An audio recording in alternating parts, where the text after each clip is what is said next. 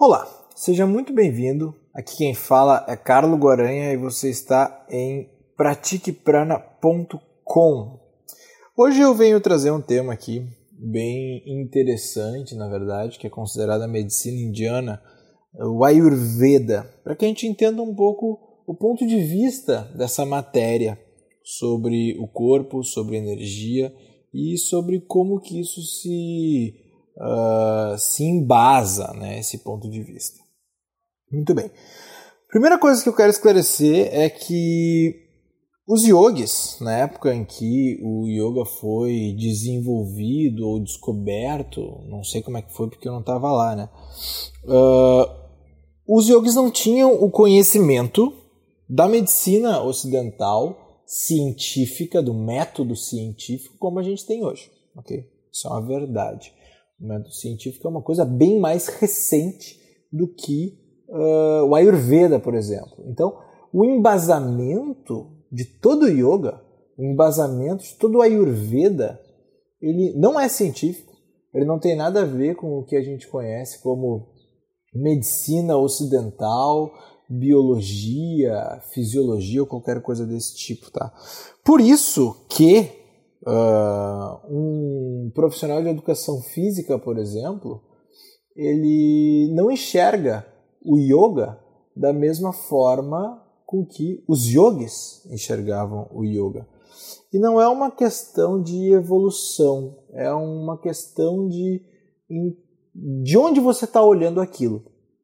Ao estudar uh, Samkhya, por exemplo, e Tantra, que são premissas para que você possa entender o yoga, você olha o yoga desde o Samkhya, desde o Tantra, você enxerga uma coisa.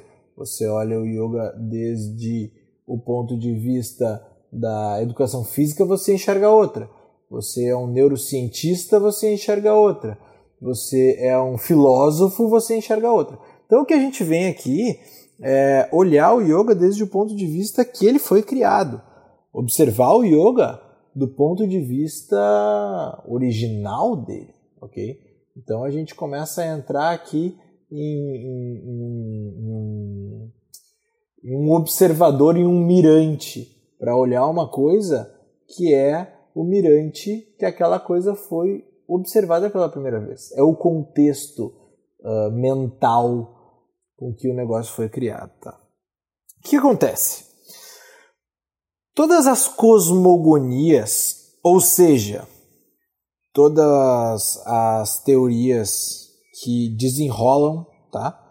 Uh, a criação do universo, cosmogonia é como o universo, como o cosmos é criado. Todas as cosmogonias orientais, elas vão começar com Deus, o absoluto, a consciência cósmica, tá? Uh, o, universo em si, Brahma, tá? vai começar com tudo e vai terminar com os cinco Mahabhutas, Pancha Mahabhuta. O que significa isso?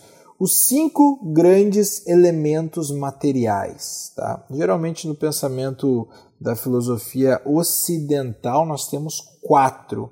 Estes são terra, água, fogo e ar. ok? No, no ponto de vista da filosofia oriental, temos cinco Mahabhutas. Temos cinco grande elemento, grandes elementos, não só quatro. Esses são terra, fogo, água e ar, e mais um aí que é éter, ou espaço, ou akasha, que é uh, o espaço, tá? não é o ar. O ar preenche o espaço, né? o ar preenche o akasha. A terra preenche o espaço. Uh, o ar é uma coisa que é mais densa do que o espaço. Tá? Então, para a galerinha do Samkhya, tá? Existe cinco desses elementos materiais que compõem o restante do universo. E o que, que, é isso? Esses cinco elementos que existem no Samkhya, eles vão compor todo o universo. Tudo aquilo que dá para pegar, cheirar, tocar, comer, enxergar, tudo isso vai ser composto pelos cinco elementos, tá? Terra, água, fogo, ar e éter. Esses cinco elementos vão estar presentes em toda a natureza, só que em diferentes percentuais, ok? Então, por exemplo, uma pedra, ok? Creio eu que tenha muito mais terra, ok? Muito mais elemento terra na pedra do que elemento ar, por exemplo.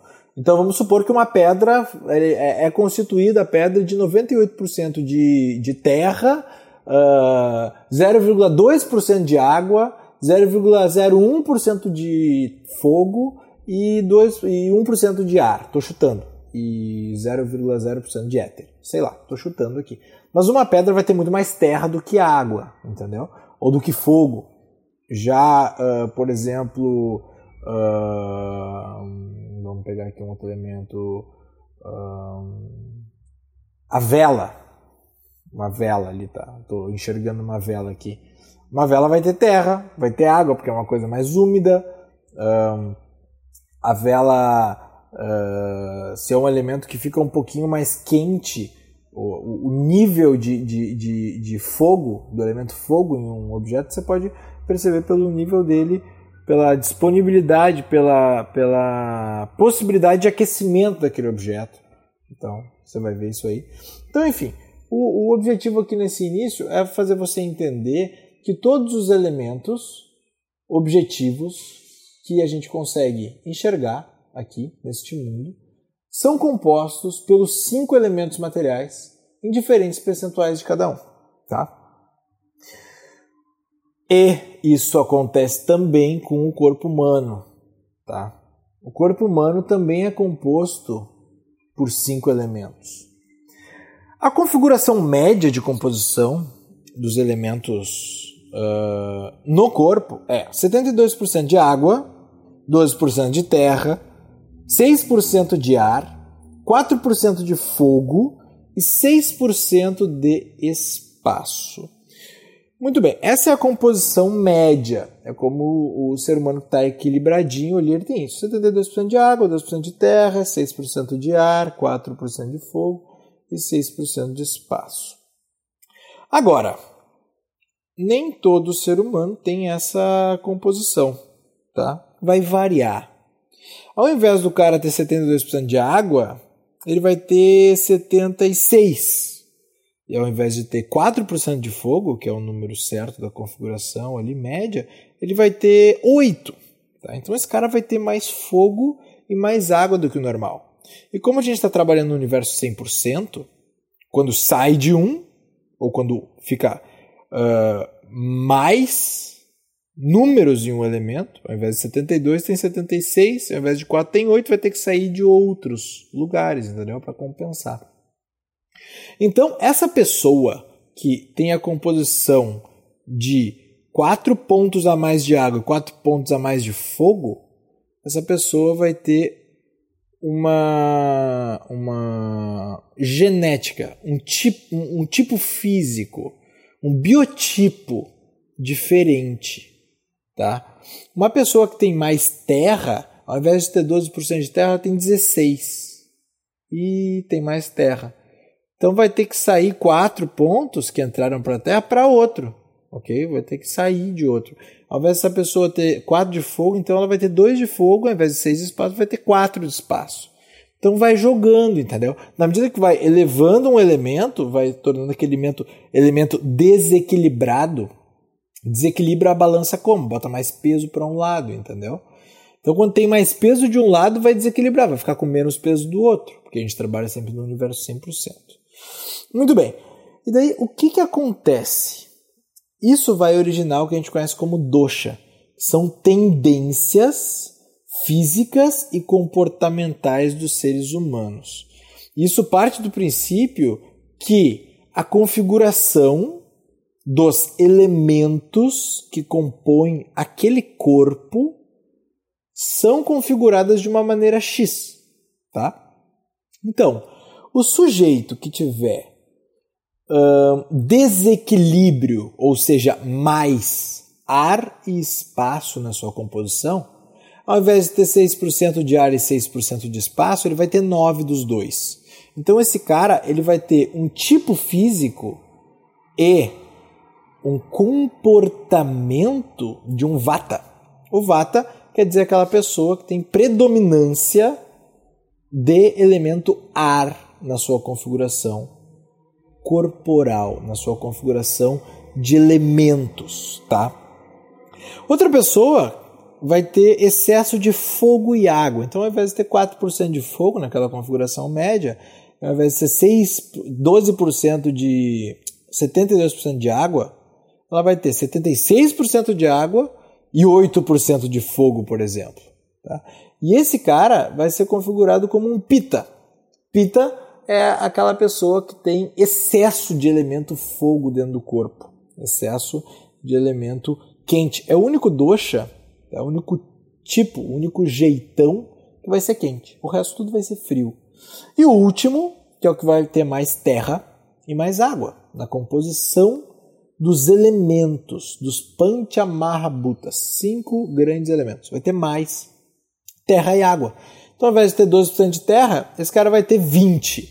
Tá? E esses 8% que aumentaram em terra vai ter que sair de um lugar. Tá? E água ele também tem em excesso. Então, ao invés de ter 72 de água, ele vai ter 80. Então aí já desequilibrou bastante. O cara é bem cafa. Cafa é aquele cara que tem excesso de elemento terra e água no corpo. Então, olha só. Temos três doshas, grandes doshas, que depois vão se subdividir em vários outros, tá? Mas o que eu quero chegar aqui é nesses três doshas. Um, que é o vata, que é a predominância do ar e do espaço. O outro é pita, predominância de fogo e água. E o outro é terra, predominância de terra e água, desequilíbrio em terra e água. Tá? Então o cara tem a mais ali aquele negócio. O que, que, que, vai acontecer? O vata, pessoa que tiver uh, uma, uma, uma inclinação para ser vata mais espaço e ar, vai ser como o vento é para a natureza. Então, uma pessoa vata, com certeza vai ser uma pessoa leve, rápida, com muita mutabilidade em movimento de picos, né? Como o vento é para a natureza. Às vezes o vento sopra muito forte, balança a árvore, às vezes sopra, sopra fraco, às vezes nem parece que nem tem ar, nem tem vento, entendeu? Então, uh, o vata ele vai ser assim. Quando você olha um vata, você já vê aquela pessoa ali, o caminhar de um vata é como se fosse o vento. Ele caminha rápido, entendeu? Caminha leve. Esse é o vata. E uh, fisiologicamente ele vai ser assim. O corpo dele vai ser assim. Geralmente o vata é magro, embora o vata seja uh, o dosha da, da mutabilidade, da, da, da, da é, é, um dosha meio instável como vento, às vezes pode ter um vata um pouquinho mais cheinho. Tá? Uh, o fogo, por exemplo, o, o pita, ele vai ser como o fogo é para a natureza. O pita, ele vai ser uma pessoa com grande força mental, por exemplo. Ele vai ser aquela pessoa que sempre vai manter, mesmo que sedentário, uma boa massa muscular no corpo, uns 25% de massa muscular. Esse é o Pita, o cara enérgico. Qual é o papel do fogo na natureza? É transformar e aquecer. Então, bota a mão no fogo para tu ver, vai se transformar em outra coisa. Bota uma madeira no fogo, vai se transformar em outra coisa. Então, o Pita, o cara que tem o dosha Pita, ele vai ser uma ótima pessoa para transformar a ideia em dinheiro, por exemplo. Vai ser um ótimo empreendedor. Ele vai ter esse dom da transformação. Ele vai transformar uma coisa em outra. Ele tem o um fogo ali, entende? E o corpo dele também vai ser muito bom nisso aí, né? Vai ter um metabolismo muito rápido. O Pita uh, tem como uma característica muito grande o Jataragni. O Jataragni é o fogo digestivo. Então pode comer pedra que vai digerir, entendeu? Um Pita porque ele vai ter esse poder de transformação, tanto na fisiologia quanto no comportamento dele. E a última coisa, o último dosha que é o Kapha. O Kapha é o melhor dosha, na minha opinião. Os Kaphas são os melhores. Por quê? O Kapha ele vai ser terra e água. Imagina uma lama, terra e água. Vai ser uma coisa mais lenta. Vai ser uma coisa mais pacificadora. Vai ser uma coisa mais tranquila. O vento, que é o vata, tem aqueles picos e aquela mutabilidade. O contrário disso aí vai ser o kapha. Vai ser o cara estável, com uma energia equânime. Uma pessoa que não tem picos é aquela pessoa extremamente presente, estável, com uma paciência grande. Tanto que o Kafa é o melhor dosha para ser um guru, porque ele vai te explicar como respira pelas narinas 467 vezes se for preciso e ele vai estar numa boa com isso, entendeu? O Kafa é um dosha extremamente paciente. Então, para entender a questão do Ayurveda, o ponto inicial do Ayurveda, a gente tem que entender isso. Que a cosmogonia, ela ensina que tudo que a gente enxerga, toca, cheira, dá para comer, todas essas coisas que a gente enxerga no mundo objetivo, é composta pelos cinco elementos: terra, água, fogo, ar e éter, inclusive o corpo humano, tá? Com uma configuração média X, tá? Aqueles 72% de água, 12% de terra, 6% de ar, 4% de fogo, 6% de espaço. Quando varia isso aí, aumenta o fogo, esse cara vai se tornar um pita. Aumenta muito a terra, esse cara vai se tornar um cafa. Aumenta muito o ar e o espaço, esse cara vai se tornar um vata, tá? E isso vai influenciar diretamente no tipo fisiológico que essa pessoa vai ter, tá? E na, no comportamento que essa pessoa vai ter. Então, para o indiano, para o Ayurveda, não tem uh, um, um, tipo físico bonito. É, é, é, como é, entendeu? Porque não é culpa da pessoa, que a pessoa é um pouco mais cheinha, tem um osso mais largo, tem uma ossatura pesada, como um cafa, por exemplo. Isso aí é a fisiologia dela. Ou a pessoa que é muito magra, tem uma ossatura fininha, leve. Isso aí é o, é, é, é o doxa dela. É os elementos que compõem o corpo dela.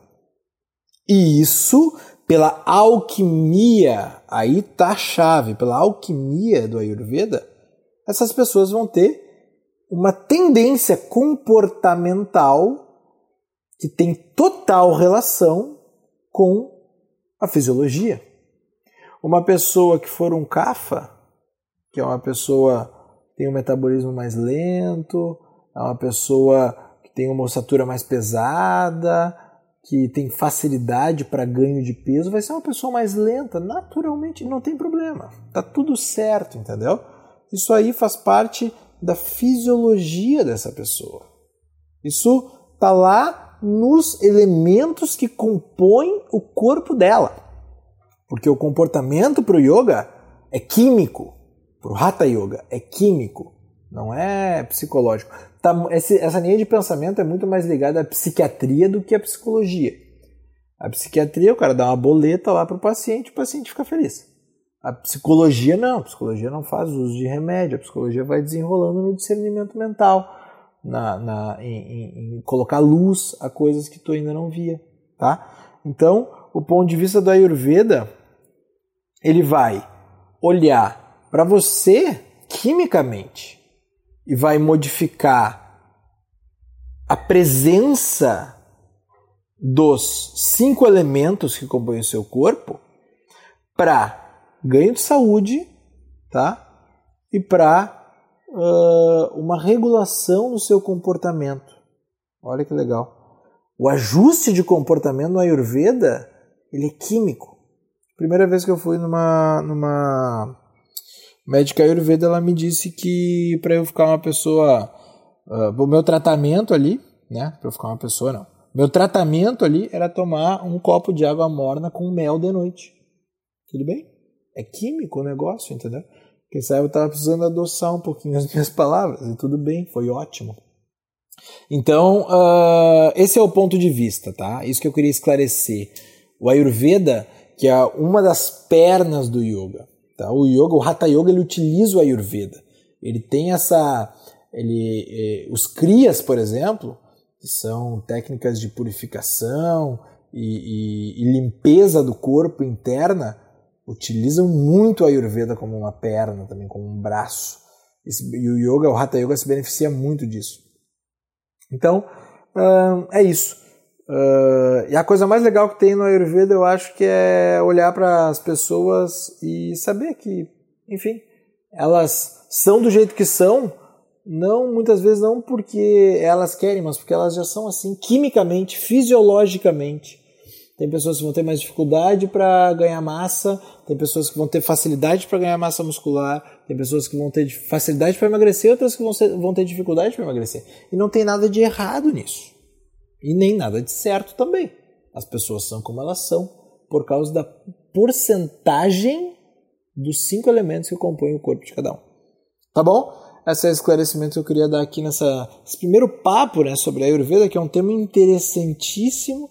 Se você tiver dúvida, uh, manda aí nas redes sociais. Instagram, arroba Prana, o meu, meu pessoal, arroba Carlos Guaranha. E no Instagram, no YouTube, no Facebook, temos redes sociais. Ok? Até a próxima. Tchau.